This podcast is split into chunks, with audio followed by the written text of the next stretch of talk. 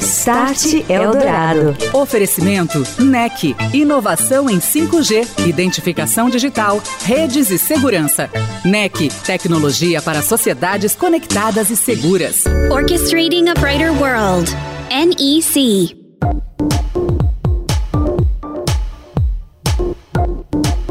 Olá, muito boa noite. Está no ar o Start Eldorado, aqui na Rádio dos Melhores Ouvintes, na Eldorado FM.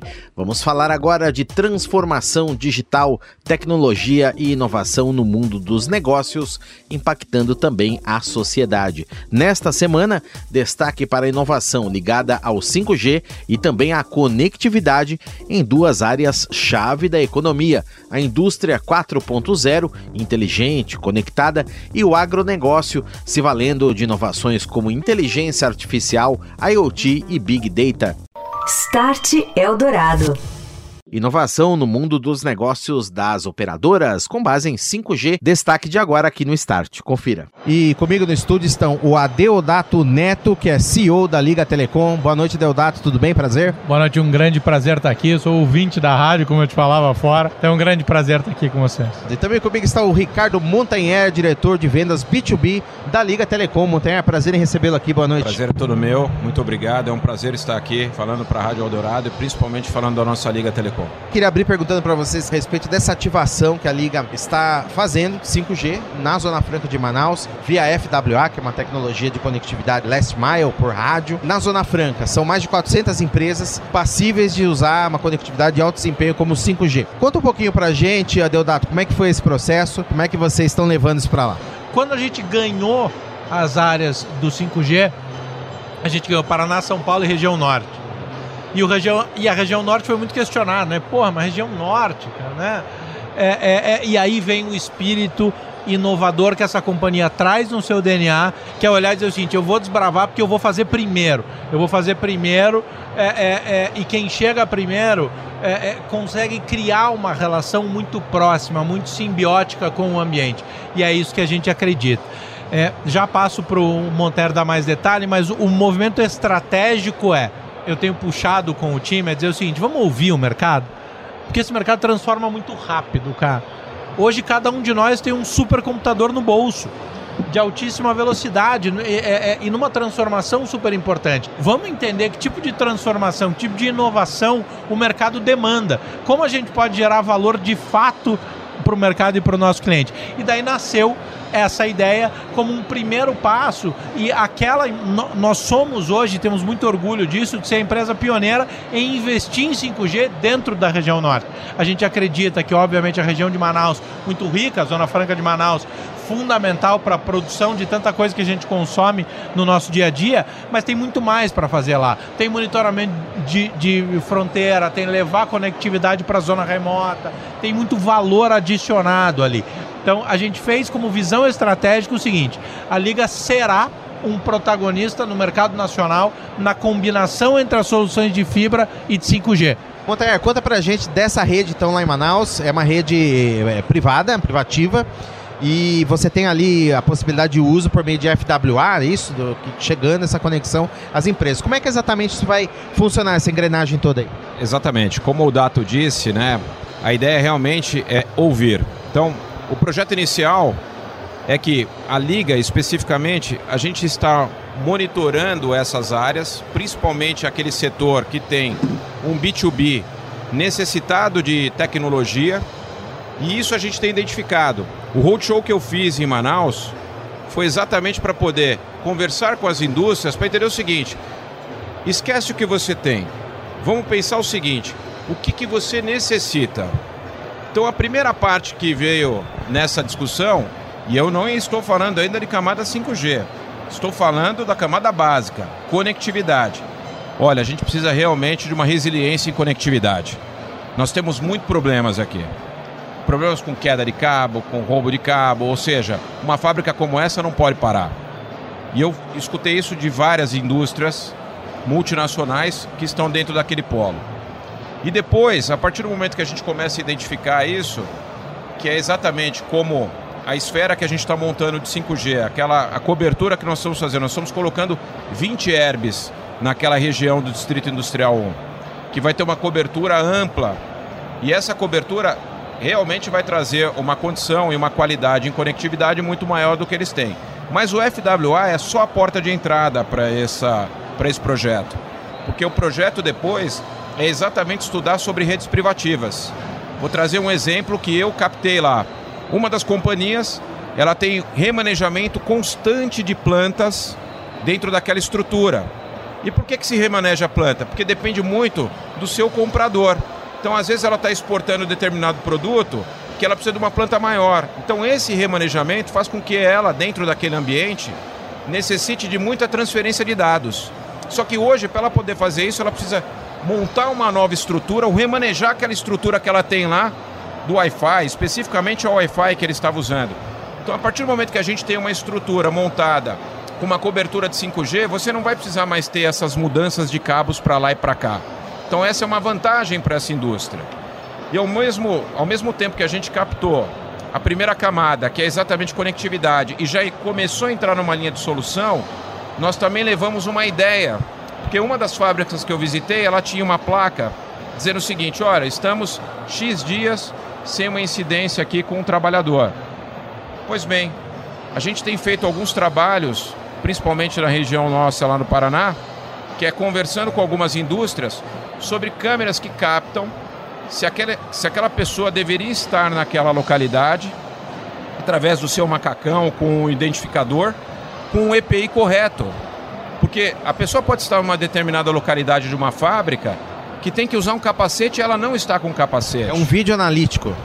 Exa exatamente. É uma câmera que capta o dado, Sim. só que a, com a facilidade, ou, ou seja, com a diminuição dessa latência, tendendo praticamente a zero, você tem uma comunicação muito rápida, porque as pessoas se, se locomovem muito rápido. Mas você começa a captar aquilo, jogar para um Big Data e começar a ter uma, uma análise muito mais rápida desse dado e realmente tomar as ações que você precisa fazer. Então, esse é um cenário importante. É uma troca de informação que a gente tem levado daqui para lá e automaticamente buscado essas informações lá em loco. A partir do momento que você tem toda, todo esse ecossistema de coisas conectadas, uma conectividade de qualidade, com latência adequada, aderente ao negócio, você passa a ter dados com os quais você pode orientar, por exemplo, uma mudança de planta, identificar uma demanda, melhorar o negócio, né? É, esse é o grande também sentido disso tudo. Acho que quando a gente é, olha para a inteligência artificial, né, analítico a partir de dados levantados, a gente hoje já olha para o próximo ciclo, que é a inteligência, que é, que é a Generative AI, que eles falam, que é a capacidade de criar a partir dos dados coletados.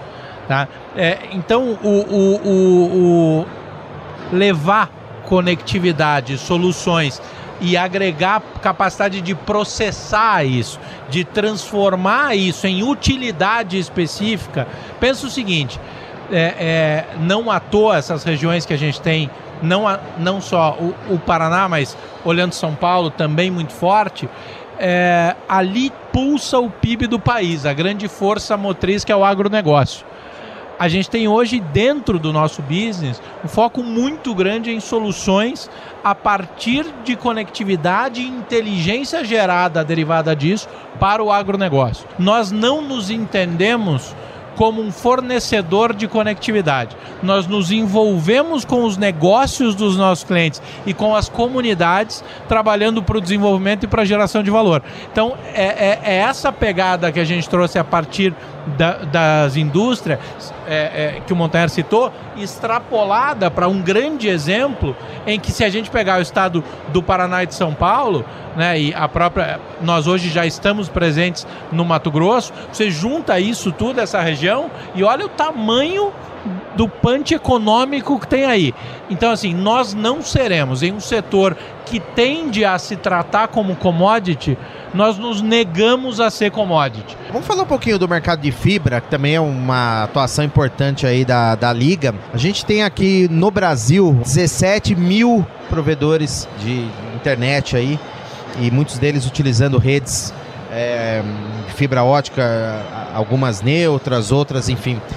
É, e como que vocês veem é, a possibilidade de também nessa linha se destacar nesse mercado, de levar um serviço de qualidade, de ter uma, um, um, protagonismo, a gente pode colocar assim, nesse mercado de fibra ótica aí, dentro da filosofia da Liga?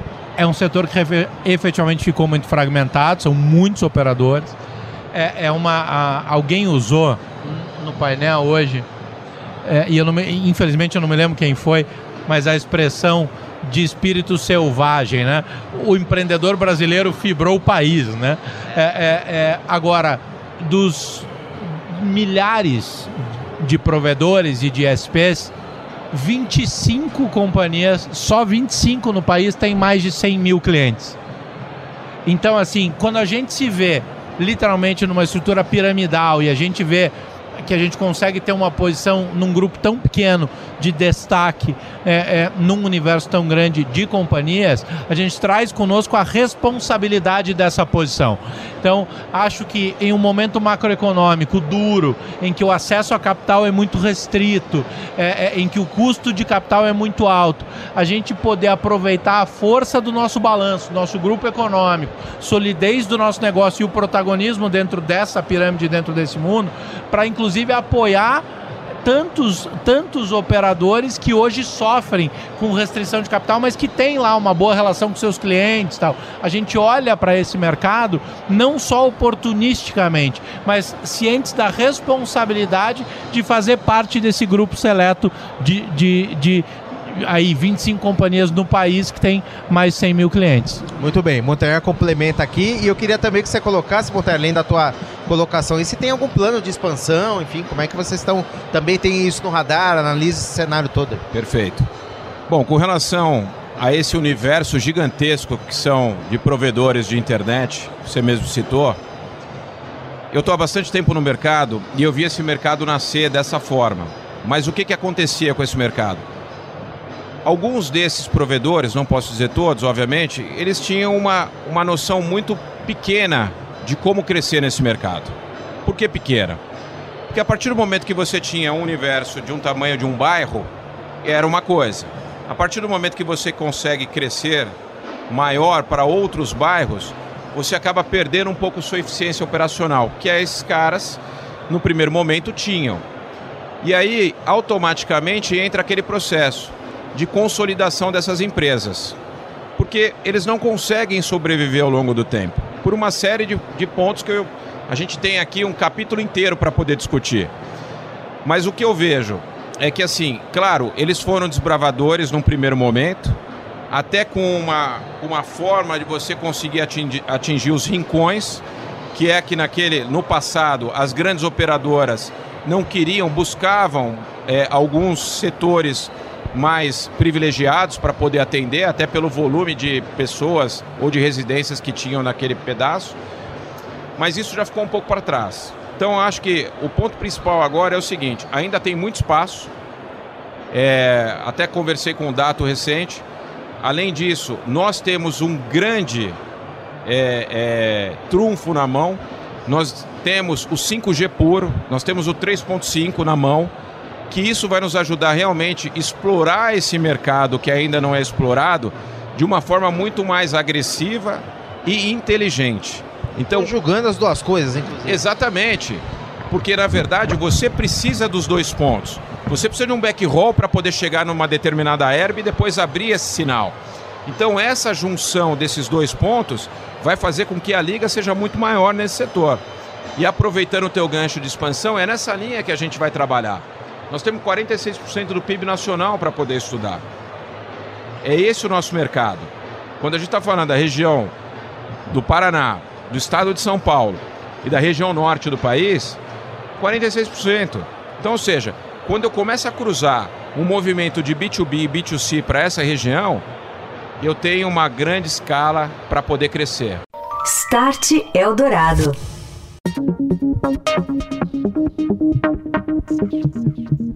Estou de volta, este é o Start Eldorado e agora vamos falar de inovação, conectividade, sustentando inteligência artificial, IoT, Big Data e outras transformações digitais no agronegócio. Start Eldorado. Para conversar comigo sobre isso, está aqui no estúdio Cristiano Blanes, diretor de inovação e novos negócios da NEC. Boa noite, Cris. Tudo bem? Bem-vindo. Boa noite, Daniel. Boa noite, ouvintes. Obrigado. Sempre um prazer estar aqui com vocês. Legal, obrigado pela presença. A NEC que vem mostrando aqui uma plataforma CropScope, uma plataforma inovadora que agrega tanto o hardware quanto um software inteligente, resultando em dados que podem ser usados pelo agricultor para melhorar seu negócio, melhorar sua produtividade. Como é que tudo isso funciona, Cris? Legal, boa pergunta, Daniel. É, bom, a plataforma CropScope é uma plataforma baseada em inteligência artificial, né? Acho que esse é o, é o core da nossa solução, né? E a gente usa todo o sensoriamento né, existente aí, é, é, como previsão do tempo, como imagens de satélite e também como elementos que a gente coloca, né? A gente consegue instalar no, no, na propriedade, no solo, né? Um sensor de umidade, temperatura do solo, né? E com esses dados, né, e claro também é, outros inputs, que, que é, é, qualidade do solo, que eventualmente o cliente fez uma análise de solo. Então, a ferramenta, na verdade, usando inteligência artificial, ela, ela, ela pega todas essas informações, né, e ela digere, vamos falar assim, uma coisa mais prática, né? Digere essas informações e, e traz em serviços, né? Que é, no final das contas a gente posiciona essa ferramenta como uma ferramenta de suporte, né? Atividade aí do produtor, né? Então, um dos serviços que a ferramenta é, é, traz é uma previsão de colheita, né? Então, a partir do momento que eu, que eu plantei, né, um determinado é, cultivo, é claro que dependendo do cultivo você tem, né, mais ou menos o ciclo, né, que, que é aquela que aquele cultivo ele cresce, por exemplo, a cenoura tem um ciclo de de quatro meses, né? E, e, mas a ferramenta ela consegue precisar é, quando que aquela cenoura vai estar tá pronta para ser colhida, né? E claro que de, de, no passar dos dias, né, na evolução do crescimento da, de, dessa, desse cultivo, ele vai ajustando e vai trazendo né, essas informações atualizadas, tá? Um, outra, uma outra, um outro serviço que a ferramenta traz é a recomendação de irrigação, né? Então, por exemplo, como a gente tem esse sensor de solo, né, de, de umidade e temperatura do solo, cada cultivo ele tem a sua, ele tem a sua evolução, né? Então, é, é, ele tem a sua temperatura ideal, ele tem a sua a, a umidade que precisa estar ali né, é, é, ideal para que esse cultivo cresça, né?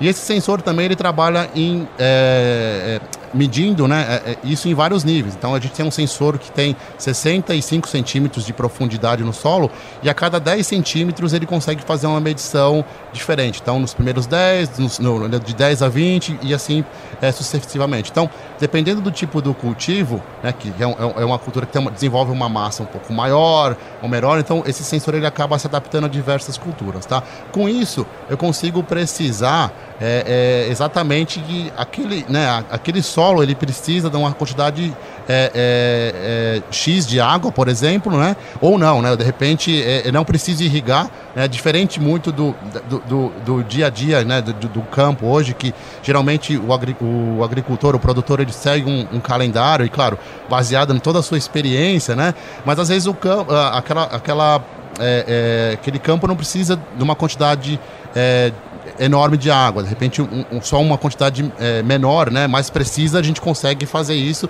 e com isso tem uma economia aí na, na, nos insumos. Né? O mesmo acontece para a parte de fertilizantes, né? A gente consegue aí usando é, esse sensoriamento, né? É, é, é na verdade, é, informar né, é, o, o, quanto de, de, de, nutrientes é necessários ali para aquele cultivo.